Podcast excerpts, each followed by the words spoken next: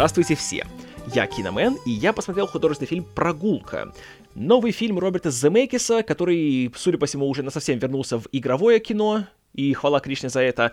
А фильм, который вышел прошлой осенью и, к сожалению, страшным образом провалился и в целом прошел довольно-таки незамеченным. А жаль, потому что, на мой взгляд, фильм получился весьма и весьма толковым. Пусть и не выдающимся, но Два часа жизни в его компании проходят и весело, и интересно, и захватывающе.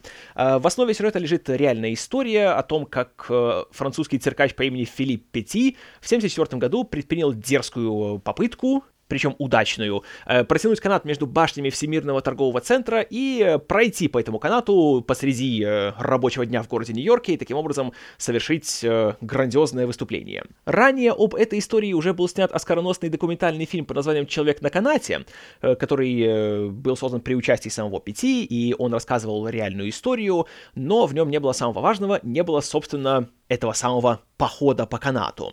И Замекис решил восполнить этот пробел и показать во всей красе подвиг, если позволите, товарища Пяти, а также все подробности подготовки к этому смертельному номеру. И в связи с этим фильм смотрится как э, классическая такая криминальная комедия о подготовке большого ограбления в духе всяких там друзей Оушена и им подобных. Так что здесь никто ничего не хочет украсть, а просто человек хочет э, совершить большой цирковой номер. И постепенно, пока он вынашивает свой план, у него появляются сообщники и э, сторонники, которые помогают ему на разных стадиях. Среди прочего, его наставника играет Бен Кингсли, а среди его сообщников есть Бен Шварц и Джеймс Бэдждейл. А самого Пяти играет Джозеф Гордон Левит. И играет его с весьма таким плотным французским акцентом.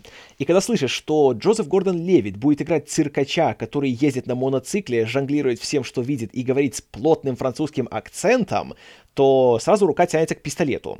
Но, и это гигантская заслуга как Джого Лева, так и всего фильма, в том, что его персонаж быстро, практически с первых минут, становится не только не раздражающим, но еще и весьма милым и симпатичным, и сразу начинаешь как-то к нему оттаивать, и не вертишь пальцем у виска, пытаясь понять, что вообще у него в голове, что он решил отправиться на такой идиотский поступок, а наоборот, начинаешь как-то даже его и понимать, и поддерживать, и болеть за него. И добиться этого, ох, как нелегко. И что еще здесь важно, Хотя эта история уже многим известна, и понимаю, что если по этому сняли фильм, и если сам Пяти еще жив, то значит все у него получится, и все закончится хорошо. Но при всем при этом, хотя головой-то понимаешь, что все будет хорошо, в фильме есть не один момент, когда возникает реальное чувство угрозы и опасности, и думаешь, что «О, нет, их же могут арестовать», или «О, он может упасть», или «О, нет, ветер подул, кабель трясется, о, я не могу смотреть!» И сделать так, когда рассказываешь историю, чей исход все знают, ох, как трудно. И тут и Земекис, и вся его команда постарались на редкость хорошо. Что еще важно, кульминация фильма происходит э, под самый конец и занимает минут так 25, а фильм идет 2 часа. И, казалось бы, ждать так много времени до самого, скажем так, коронного номера будет нелегко и, наверное, будет немножко скучновато. Но и здесь как-то фильму получается быть настолько легким и быстрым и динамичным, что время проходит, а ты как даже не обращаешь внимания на это все, и не думаешь, ну когда уже будет канат, ну давайте уже быстрее, а как раз наслаждаешься тем, что происходит. Не в последнюю очередь благодаря тому, что здесь актеры играют весьма хорошо, и даже то, что они все говорят с плотным французским акцентом, ничуть не отвлекает. А еще помогает то, что Земекис наполняет каждый кадр чем-то визуально интересным и динамичным, и то, куда он ставит камеру, как он использует спецэффекты, которых здесь очень много, и которые подтверждают, что Zemeckis один из величайших мастеров использования компьютерной графики в истории кинематографа. И то при этом, как еще сцены сопровождают закадровые комментарии пяти, все это вместе так хорошо сочетается и настолько качественно тебя развлекает, что аж диву даешься.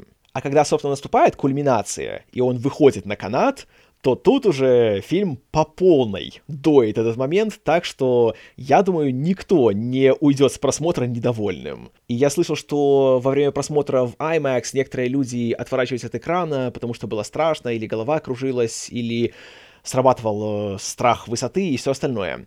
Не знаю, может просто у меня нет такого сильного страха, хотя высоты я, откровенно говоря, боюсь. Но при просмотре, по крайней мере дома, как-то у меня не было такого вот э, эффекта, что не возникало. Хотя я признаю, что снято очень и очень впечатляюще. И опять же, то, как все это делалось на фоне зеленого экрана, но при этом готовый результат выглядит предельно реалистично. И смотришь и веришь, что на самом деле Джоголев ходит по канату и рискует своей жизнью неоднократно. И все это происходит в Нью-Йорке 70-х, и башни-близнецы все еще стоят, и никто их еще не снес все это выглядит просто потрясающе реалистично, и то, что фильм прокатили даже с номинацией на Оскар за спецэффекты, это, на мой взгляд, большая несправедливость.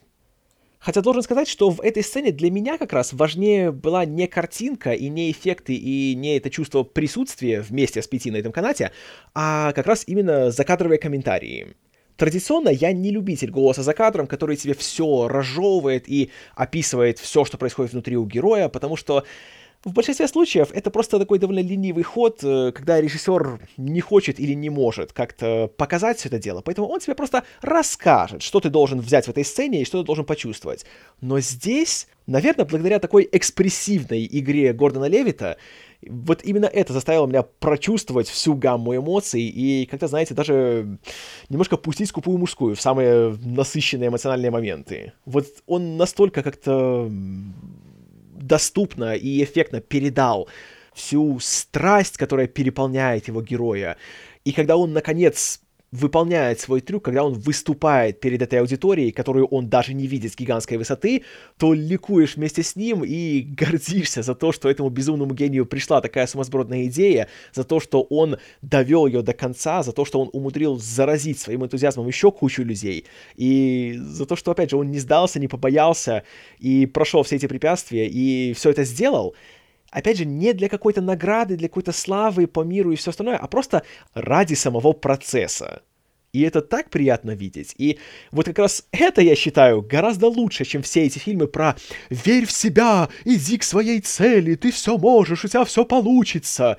И, как правило, под «все получится» означает э, «у тебя будет куча денег». А здесь всей этой глупости нет. Здесь просто человек, у которого была мечта, и который сам себе ее исполнил. А потом жизнь продолжилась. И это отчасти отражает и, наверное, единственный серьезный минус фильма. Это то, что он легкий, он быстрый, и он настолько легкий, что он крайне быстро выветривается из памяти. Пока ты его смотришь, да, тебе интересно, он тебя держит в напряжении, он тебя никуда не отпускает, и все круто.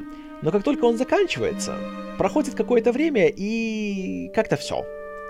И, конечно, по-хорошему у фильма нет задачи как-то задержаться у тебя в памяти, давать тебе какую-то там пищу для размышлений и так далее. Его задача просто дать тебе два часа хорошего времяпрепровождения, что он и делает. Но при этом, не знаю, может дело в том, что это Роберт Земекис, который в прошлом уже делал развлекательные фильмы, которые были чем-то большим. Но здесь ожидаешь чего-то отличного, а получаешь просто хорошее. И я понимаю, что это, конечно, это дурацкая жалоба, и на самом деле это никакой не минус, и фильм получился хороший, и все поработали на славу. Но в то же время понимаешь, что ты посмотрел его один раз, и второй раз вряд ли когда-либо наступит. Но с другой стороны, этот один раз, ох, как хорош. У многих фильмов сейчас и это не получается. Поэтому «Прогулка» — это фильм хороший, и я его рекомендую. Спасибо за внимание, с вами был Киномен.